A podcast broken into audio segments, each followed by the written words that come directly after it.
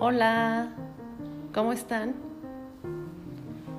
Ojalá que estén muy bien, les mando muchos saludos y estoy muy emocionada porque hoy les voy a platicar de mi tema favorito que son los amantes y les investigué una historia que estoy segura que les va a gustar. A ver si no los hago bolas, lo traté de hacer muy resumido, pero estoy segura que les va a gustar. Ahí les va. En 1472 se escribió la Divina Comedia, no sé si la habían escuchado por ahí. Eh, la escribió un florentino, o sea, un italiano que se llamaba Dante Alighieri. En este libro se describen los círculos del infierno, los niveles del infierno y los va categorizando por niveles. Pero en este caso vamos a hablar del segundo círculo del infierno, en donde se encuentran aquellos que han pecado de lujuria. En, describe Dante que en este círculo todos lujuriosos este, son las almas que están condenadas a estar em, golpeadas por, por fuertes vientos que los embiste contra el suelo y las paredes. Las agita las almas y las hace chocar unas contra otras sin descanso. En este círculo del infierno, Dante escribe uno de los episodios más sentimentales de la historia de la literatura. Dante y su guía Virgilio, porque en el, libro Dante este, siempre está acompañado de Virgilio, van caminando y ven en el segundo nivel a dos amantes flotando sobre el abismo. Ven a muchos, por ejemplo, algunos amantes como Helena, Cleopatra, Aquiles, que ya, bueno, ya les hablé sobre Cleopatra, después les hago investigaciones. Tengo muchos, muchos amantes que platicarles, como Elena y Aquiles y un montón de más. Pero bueno, eh, entonces este, le llama la atención a, Dante una pareja eh, que se llamaba Paolo y Francesca. Aquí lo curioso de esto es que Paolo y Francesca sí existieron. Entonces ve a la vista de tantos amantes desgraciados, Dante se siente atraído por Paolo y Francesca que estaban estrechamente unidos. Cuando Dante pregunta a Francesca por qué están en el infierno, Francesca le dice, ningún mayor dolor que recordar los tiempos felices en la desgracia. Cuando la desesperanza se ha apoderado del alma, no hay mayor dolor que recordar la felicidad pasada, ya que la alegría pasada es pasada pero el dolor pasado es todavía dolor. Es necesario aceptar el dolor que a veces penetra en rincones de nuestro corazón para ir formando nuestra personalidad. Pero ¿quiénes eran Paolo y Francesca? Bueno, aquí les va la historia como cuentito. Fíjense bien, pongan atención, que de repente está medio revoltoso, pero no, si me ponen atención no. Vamos situándonos en Italia entre los años 1246 y 1285, o sea, antes de que se escribiera la Divina Comedia. Ahí vivía un, señor que se llamaba Malatesta de Verucchio, señor y tirano de Rimini.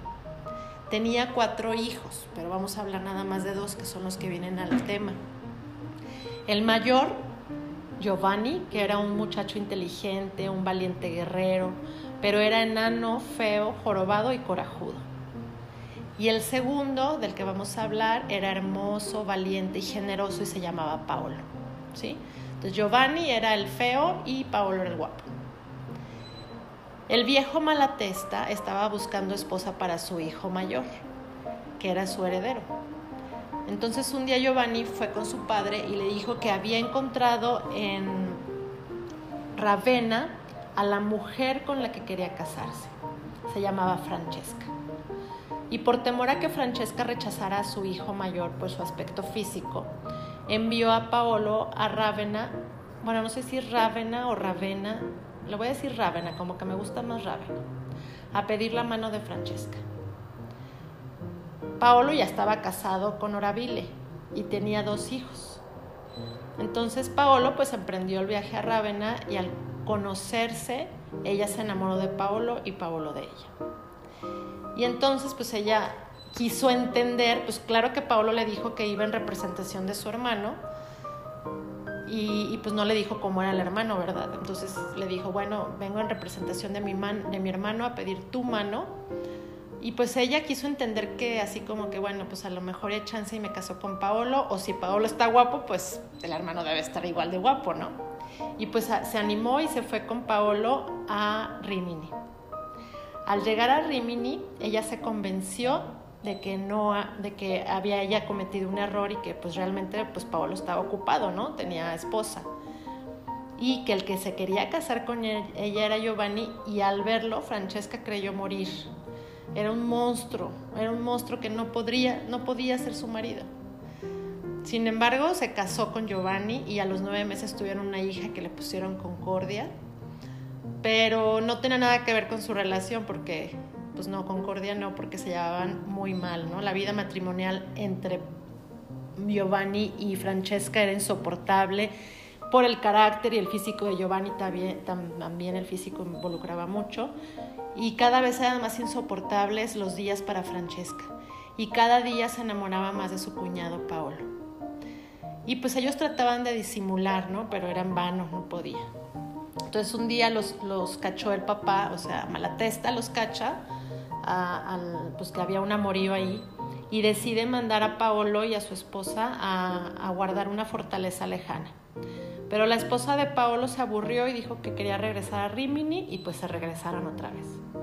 Pero entonces en esta ausencia de, de Paolo, pues Francesca sintió más amor, se, incrementó su amor por, por Paolo y poco a poco Paolo y Francesca pues tenían más miraditas de complicidad y más, o sea, era, ya muy, muy este, difícil contener su amor. Entonces un día se encontraron leyendo en el jardín los dos, eh, Paolo y Francesca estaban en el jardín leyendo una historia que también después se las voy a platicar, una historia de dos amantes que eran Lancelot y Ginebra. Eh, entonces es una aventura de amor y entonces, em, pues leyendo esta aventura así como muy intensa, se animaron a mirarse a los ojos y sintieron que la sangre se fluía por sus mejillas por efecto de la pasión contenida. Pero cuando llegaron al punto en que Lancelot se atreve a besar a la reina Ginebra, Paolo no pudo más y besó en la boca a Francesca. En este momento llega el esposo Giovanni, lo sorprende, desenvaina su espada y los mata a los dos. Esa es la historia cortita de Francesco y Paolo. Entonces, fíjense bien. Es por esto que Dante los coloca en el infierno porque no tuvieron tiempo de arrepentirse. Pero Dante siente tanta piedad por ellos que termina su canto diciendo, Mientras un espíritu decía, otro lloraba de modo que de piedad me vino, me vino algo así como si muriese y caí como cae un cuerpo muerto. Dante describe a Francesca como más viva que muerta. Dante no representa ni la maldad, ni la vulgaridad, ni el rencor en Francesca. Tampoco la bondad. Solo ve a Francesca dentro del amor solo ve la felicidad y la miseria, la omnipotencia y la fatalidad de la pasión que se apodera de su alma y la lleva hacia su amado con plena conciencia de la culpa. Dante muestra a la pareja simpática su admiración y afecto y no duda que son pecadores y es por eso que los coloca en el infierno. ¿Qué podemos admirar más de Dante? Bueno, de, de lo que cuenta Dante el amor tan intenso de los protagonistas o la piedad que siente Dante al verlos. Si Paolo y Francesca se amaban profundamente y estaban juntos por la eternidad, ¿cómo podían, cómo puedo creer que estaban en el infierno? La expresión de tristeza en el rostro de Francesca rompe el corazón de cualquiera, pero al menos están juntos en el infierno, pero juntos. Los infiernos se convierten en paraísos en presencia de tu ser amado. Entonces, lo interesante de, todo esto, porque sabemos que hay muchas historias de amantes a mí me llamó la atención esta historia porque Dante fue de los primeros que representan la figura femenina con respeto. Aunque habla del infierno, del purgatorio y del paraíso, no toca el tema con un enfoque religioso, sino un toque humano. Porque la Divina Comedia es un viaje, un viaje que todos tenemos por todos los pecados que existen, de la oscuridad a la luz, de los infiernos, de la ignorancia a la iluminación del conocimiento. Entonces no pone como, como pecadora o, o este, como ajena a la realidad, la situación, sino desde la compasión, desde la piedad, desde el, pues desde el amor. Y, y no nada más fueron inspiración de, Dante, muchos años después fueron, Francesco y Paola han sido de los amantes más pintados por muchos artistas. Muchos, inclusive cinco siglos después, los románticos eh, amaron esta historia y bueno, y, pues muchas historias de, de, amantes, pero en especial esta historia intensa en el que mueren besándose, porque literal, o sea, están besándose cuando los matan, o sea, mueren besándose. ¿No se les hace como una forma increíble de morir? Digo, estaría más padre consumar su amor, ¿no? Pero se, hace, se me así como muy trágico, pero muy apasionante. Y entonces los pintores en la Edad Media toman esta, esta escena y esta historia, pero sin moral ni religión, sino desde la humanidad de los personajes. Y a los pintores les enloquece la historia y, y cada versión que da cada uno desde el final fatal es distinta. Y bueno, si tienen chancecita, hay varios, este, hay, hay varias obras, eh, hay varias pinturas y esculturas que se inspiran en, esta historia. Una, por ejemplo, es una que se llama Paolo y Francesca, que la pintó Rossetti en 1849, se llama El Beso. Eh, los invito a que en Google lo, lo, vean para que no se los tenga que describir yo, está más lindo si lo ven. Eh, hay otra que me gusta muchísimo, de todas las que investigué, hay dos que son mis favoritas. Una es esta, que se llama Remolino Infernal de Paolo y Francesca, que la pintó Gustave Doré.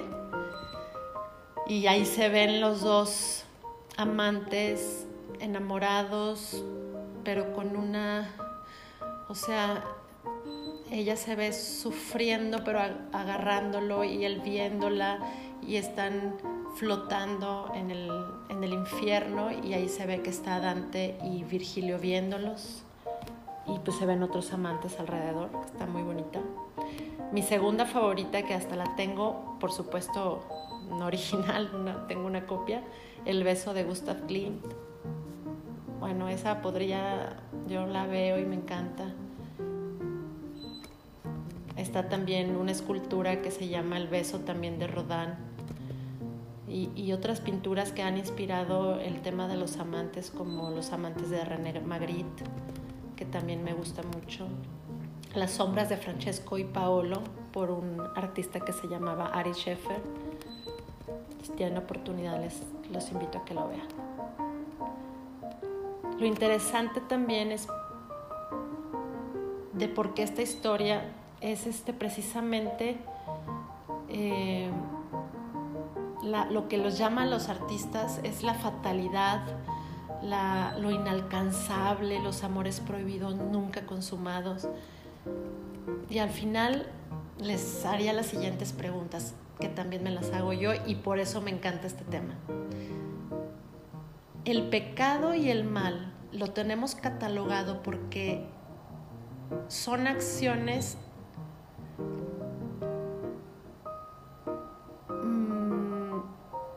cerebrales o porque son una debilidad.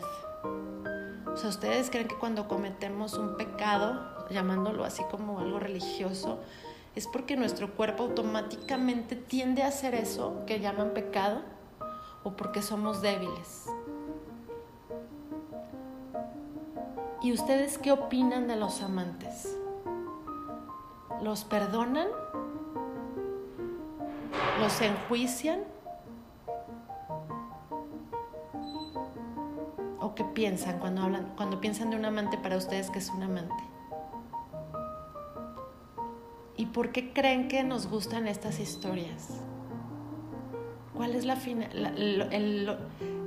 no la finalidad, sino el origen de ese gusto por los amantes? La intensidad, el valor que tienen de luchar por ese gran amor que sienten o, la pérdida de conciencia cuando estás enamorado, que actúas sin prejuicios, como un niño chiquito, como los adolescentes que se enamoran y, y pueden besarse en cualquier lado. No sé, ¿por qué? ¿por qué nos gustan esas historias de amantes? ¿Y qué tendría que pasar para que sintieran empatía por Paolo y Francesca? ¿Les gustó la historia de Paolo y Francesca? ¿Les da lástima? ¿Les da tristeza? ¿Les da alegría que al final están juntos aunque sea en el infierno? Dejo reflexionar, platiquen la historia a sus hijos, a sus amigos, a sus primos, a su novio, a su novia. Me encantó.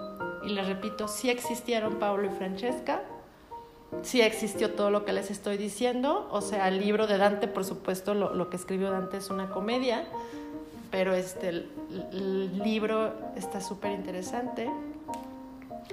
Y bueno, ya los dejo para que reflexionen y luego les platico más historias de amantes. Gracias por escucharme. Bye.